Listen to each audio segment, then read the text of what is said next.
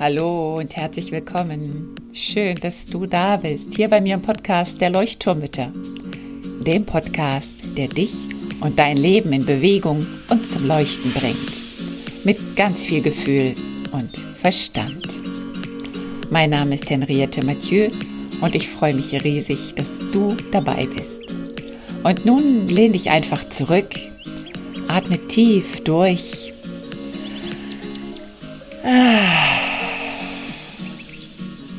Und entspann dich.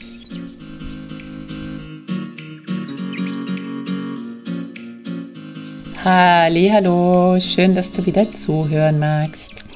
Ich hatte es letzte Woche ja schon angekündigt, dass es heute noch einmal ein bisschen genauer, bisschen intensiver, bisschen ausführlicher um dein inneres Kind geht oder um unser inneres Kind oder wie auch immer. Wo ist dein inneres Kind? Wer ist überhaupt dein inneres Kind? Und wie kann ich mein inneres Kind kennenlernen? Wie kann ich ihm nahe kommen? Und wie kann ich ihm auch ja die Heilung zukommen lassen, die es vielleicht benötigt oder die Liebe, die es vielleicht benötigt. Eine kleine Geschichte als Einstieg. Ui, da war es schon wieder passiert. Das Glas fiel um und der Saft breitete sich langsam über den ganzen Tisch aus.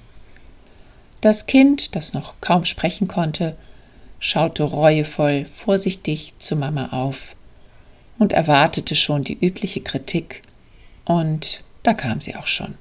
Du Tollpatsch, kannst du nicht aufpassen? So etwas macht man doch nicht. Wie hässlich von dir. Schau, was du schon wieder angestellt hast.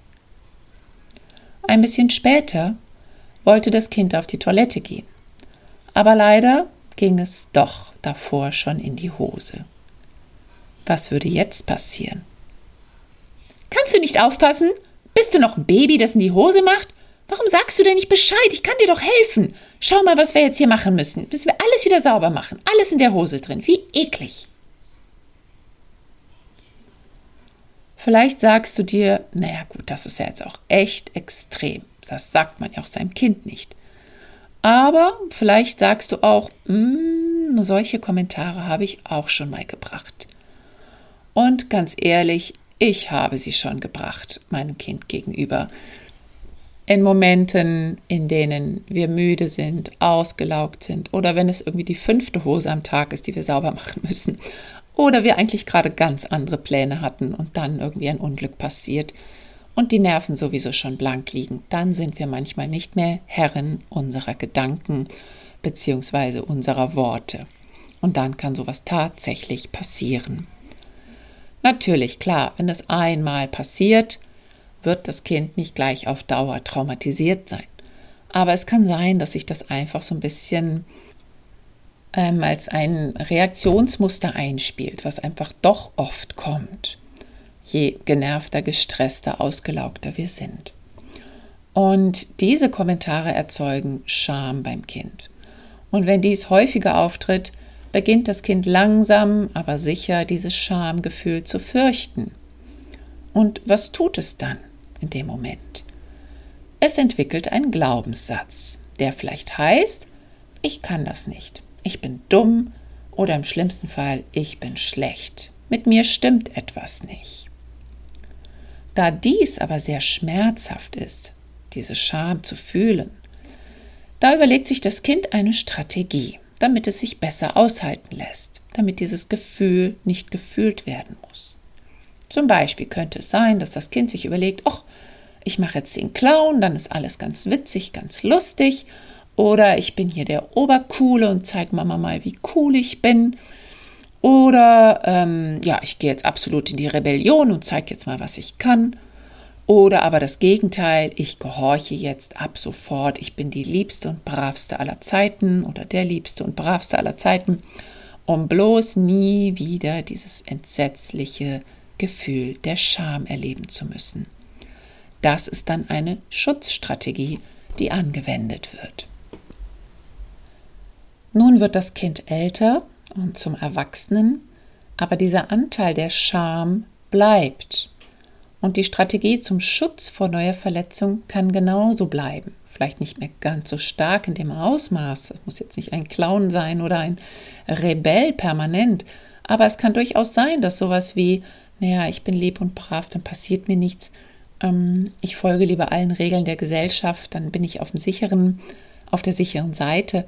Das kann schon sein, dass das auch in dem Erwachsenen drin steckt. Ich kenne eine Person, die auch ganz viel Scham erlebt hat, die es allen recht machen möchte, die ja alles tut, hilft, unterstützt und sich verausgabt, nur um den anderen es schön zu machen. Und ich weiß, dass diese Person zum Beispiel in der Kindheit extrem viel Schamerlebnisse hatte. Jetzt ist das Problem, irgendwann taugt dieser Glaubenssatz aber nicht mehr und die Strategie schützt auch nicht mehr, weil wir ja eigentlich nicht mehr in Gefahr sind. Aber wir kriegen das nicht mit. Dumm auch. Und deswegen verbringen wir jetzt manchmal Stunden, Monate, Jahre, ähm, um unser inneres Kind kennenzulernen, um Frieden zu schließen, um unserem Kind ja die Hilfe zu geben, die es braucht, um unsere Wunden zu heilen. Und ja, das klingt ja klingt anstrengend und ähm, es kann auch ein bisschen, ja, ich würde nicht sagen anstrengend, aber es kann auf jeden Fall eine, eine Reise sein. Aber ich kann dir nur aus eigener Erfahrung sagen, dass ähm, ich noch nicht am Ende dieser Reise bin, auf keinen Fall. Aber dass es eine schöne Reise ist und eine wertvolle Reise, die sich lohnt. Also ich hoffe, es ist jetzt ein bisschen klarer geworden, was das innere Kind ist. Und vielleicht kannst du jetzt auch schon ein bisschen überlegen bei dir, ähm, ja, welche Anteile so bei dir mitspielen, welche Gefühle, welche Glaubenssätze. Du kannst dich mal beobachten, so im Alltag immer wieder, welche Gedanken dir kommen und was zum Beispiel der innere Kritiker zu dir sagt oder wenn du so einen Beobachter in dir drin hast, was der vielleicht sagt ähm, oder ob du vielleicht manchmal wirklich wie so ein kleines, trotziges Kind reagierst dann weißt du, da steckt ein Bedürfnis dahinter, was aus deiner Kindheit kommt, was in deiner Kindheit nicht erfüllt wurde. Vielleicht ist es ein Bedürfnis nach Verbundenheit oder nach Sicherheit oder auch nach gesehen werden, gehört werden, nach Wertschätzung. Ich möchte dir jetzt noch einen kleinen Praxistipp mitgeben. Hab Spaß an deinen Ausrastern. also, nein, nicht Spaß natürlich, aber nutze deine Ausraster, um zu forschen, welcher Anteil da in dir ausrastet und was dieser Anteil dir sagen möchte und welches unerfüllte Bedürfnis dahinter steckt. Denn hinter jedem Wutanfall steckt ein wichtiges unerfülltes Bedürfnis. Deswegen ist die Wut auch so, so, so, so wichtig. Die Wut sagt uns, Hallo, Alarmstufe Rot. Schau mal, was da los ist. Kümmer dich um dich. Schau, was du tun kannst, was du tun darfst. Genau das möchte ich dir mit auf den Weg geben, dass du mal ein bisschen bei deinen Bedürfnissen schaust, die da vielleicht unerfüllt sind und die sich eventuell auf deine Kindheit beziehen. Es gibt ja viele Bedürfnisfinder. Im Internet wirst du auch eine Menge an Bedürfnislisten finden mit den ganzen Bedürfnissen, die wir haben. Ich sage dir nur, dass unsere vier Hauptbedürfnisse, und damit kann man sich schon viel, viel helfen, das sind Verbindung, das ist die Sicherheit, das ist das Bedürfnis nach Anerkennung und das Bedürfnis nach Einzigartigkeit. Ich wiederhole sie nochmal. Also Hauptbedürfnisse. Bedürfnis nach Verbindung, Bedürfnis nach Sicherheit, nach Anerkennung und nach Einzigartigkeit. Spüre mal in dich hinein, welches von diesen Hauptbedürfnissen bei dir vielleicht gerade aktuell oder immer wieder zu kurz kommt. Ähm, ein kleiner weiterer Tipp ist auch, schau doch mal in alten Fotoalben, wenn du welche hast.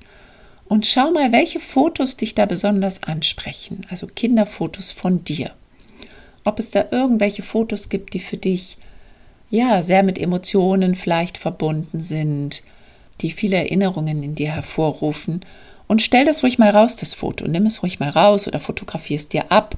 tu es mal auf dein Handy und schau es dir einfach mal an. Du kannst mit deinem inneren Kind auch wunderbar reden oder mit diesem Kind, was du dort siehst, was dein, was du bist.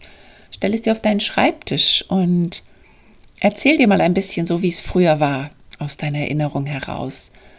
Und ja, lass einfach mal die Gedanken laufen. Ganz wichtig, wie immer bei dieser Arbeit ist, dass du es laut aussprichst und nicht leise. Und dann schau einfach mal, was da so kommt.